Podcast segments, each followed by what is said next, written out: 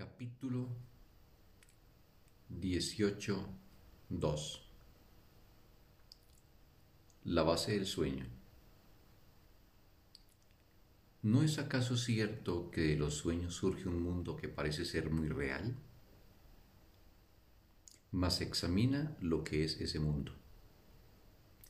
Obviamente no es el mundo que viste antes de irte a dormir.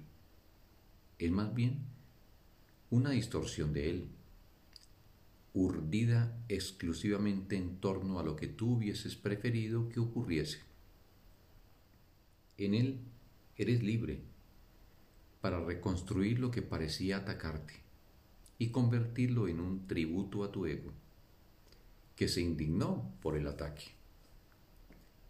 Ese no sería tu deseo a menos que no te identificases a ti mismo con el ego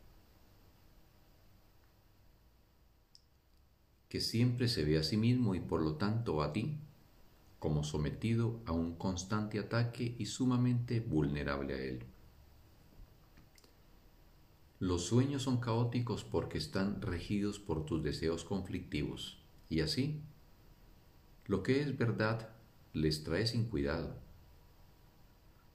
Son el mejor ejemplo de cómo se puede utilizar la percepción para sustituir la verdad por ilusiones. Al despertar no los tomas en serio, pues el hecho de que la realidad se viola tan radicalmente en ellos resulta evidente. Sin embargo, son una manera de ver el mundo y de cambiarlo para que se adapte mejor al ego. Son ejemplos impresionantes, tanto de la incapacidad del ego para tolerar la realidad, como del hecho de que tú estás dispuesto a cambiar la realidad para beneficiarlo a él. La diferencia entre lo que ves en sueños y lo que ves al despertar no te resulta inquietante. Reconoces que lo que ves al despertar se desvanece en los sueños. Al despertar, no obstante, no esperas que haya desaparecido. En los sueños, Eres tú quien determina todo. Las personas se convierten en lo que tú quieres que sean y hacen lo que tú les ordenas. No se te impone ningún límite en cuanto a las sustituciones que puedes llevar a cabo. Por algún tiempo, parece como si se te hubiese dado el mundo para que hiciese de él lo que se te antojase. No te das cuenta de que lo que estás atacando y tratando de subyugarlo para que se venga tus deseos. No te das cuenta de que lo estás atacando y tratando de subyugarlo para que se avenga a tus deseos. Los sueños son desahogos emocionales en el nivel de la percepción en los que literalmente profieres a gritos, quiero que las cosas sean así. Y aparentemente lo consigues. Mas los sueños son inseparables de su fuente. La ira y el miedo los envuelven y en cualquier instante la ilusión de satisfacción puede ser invadida por la ilusión de terror pues el sueño de que tiene la capacidad de controlar la realidad y de sustituirla por un mundo que prefieres es aterrante. Tus intentos de eliminar la realidad son aterradores, pero no estás dispuesto a aceptar esto. Por lo tanto, lo sustituyes con la fantasía de que la realidad es lo que es aterrador y no lo que tú quieres hacer de ella. Y de este modo, la culpabilidad se vuelve real.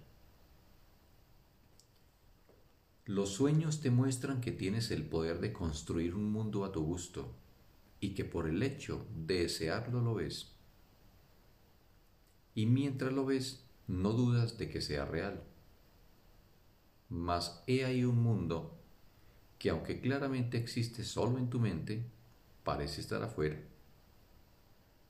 No reaccionas ante él como si tú mismo lo hubieses construido. ni te das cuenta de que las emociones que el sueño suscita no pueden sino proceder de ti. Los personajes del sueño y sus acciones parecen dar lugar al sueño. No te das cuenta de que eres tú el que los hace actuar por ti, ya que si fueses tú el que actuase, la culpa no recaería sobre ellos y la ilusión de satisfacción desaparecería. Estos hechos no son ambiguos en los sueños. Parece despertar y el sueño desaparece. Pero lo que no reconoces es que lo que dio origen al sueño no desapareció con él.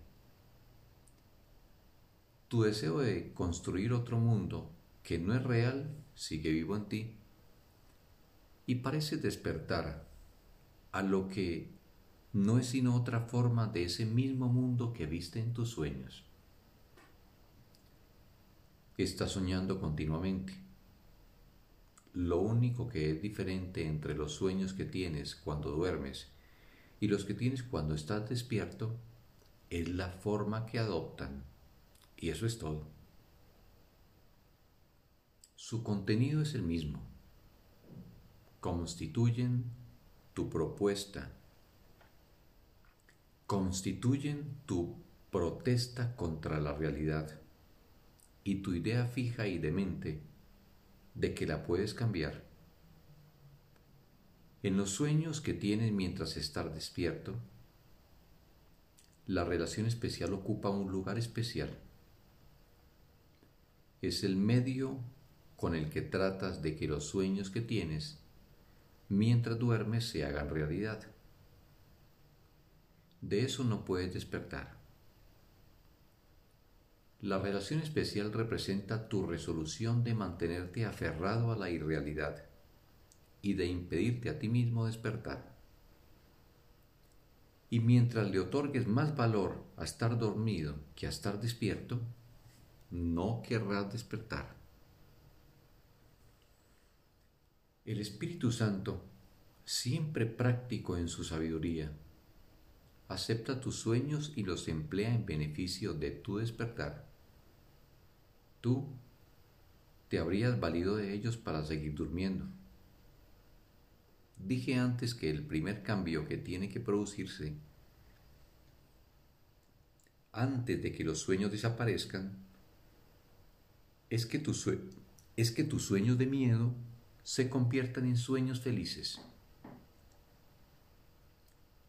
Eso es lo que el Espíritu Santo hace en la relación especial no la destruye ni te priva de ella, pero sí la usa de manera diferente, a fin de ayudarte a que su propósito se vuelva real para ti. Seguirás teniendo una relación especial, pero no será una fuente de dolor o de culpabilidad, sino de dicha y liberación. No será solo para ti, pues en eso reside su infortunio. De la misma manera en que su falta de santidad la mantiene como algo aparte. Su estado de santidad la convierte en una ofrenda para todo el mundo. Tu relación especial se convertirá en el medio de erradicar la culpabilidad en todos los que son bendecidos a través de tu relación santa. Será un sueño feliz y uno que compartirás con todo aquel que se cruce en tu camino. La bendición que el Espíritu Santo ha derramado sobre tu relación santa se extenderá a través de ella. No creas que Él se ha olvidado de nadie en el propósito que te ha dado. Y no pienses que se ha olvidado de ti a quien Él dio el regalo. Él se vale de todo aquel que lo invoca como medio para la salvación de todos. Y Él los despertará a través de ti, que le ofreciste tu relación a Él. Si tan solo reconociese su gratitud, o la mía a través de la suya, pues estamos unidos en un solo propósito al ser de un mismo sentir con Él. no permitas que el sueño se apodere de ti y te haga cerrar los ojos. No es extraño que los sueños puedan dar lugar a un mundo irreal. Lo que sí es increíble es que tengas el deseo de hacer eso. Tu relación con tu hermano se ha convertido en una relación en la que ese deseo ha sido eliminado, pues su propósito ha sido trocado de uno de sueños a uno de verdad. Mas no estás seguro de esto porque piensas que quizá eso sea lo que es el sueño. Estás tan acostumbrado a elegir entre sueños que no te das cuenta de que por fin has elegido entre la verdad y todas las ilusiones. El cielo, no obstante, es algo seguro. Esto no es un sueño. Su llegada significa que has elegido la verdad y que ésta ha llegado porque has estado dispuesto a permitir que tu relación especial satisfaga sus condiciones el Espíritu Santo ha depositado dulcemente el mundo real en tu relación. El mundo de sueños felices, desde los cuales despertar es algo tan fácil y natural. Pues del mismo modo en que los sueños que tienes cuando estás dormido y los que tienes cuando estás despierto son una representación de los deseos que albergas en tu mente, así también el mundo real y la verdad del cielo están unidos en la voluntad de Dios. El sueño, el despertar se convierte fácilmente en realidad, pues ese sueño refleja tu voluntad unida a la voluntad de Dios. Y lo que esta voluntad dispone que se haga jamás ha dejado de hacerse. Fin del texto. Un bendito día para todos.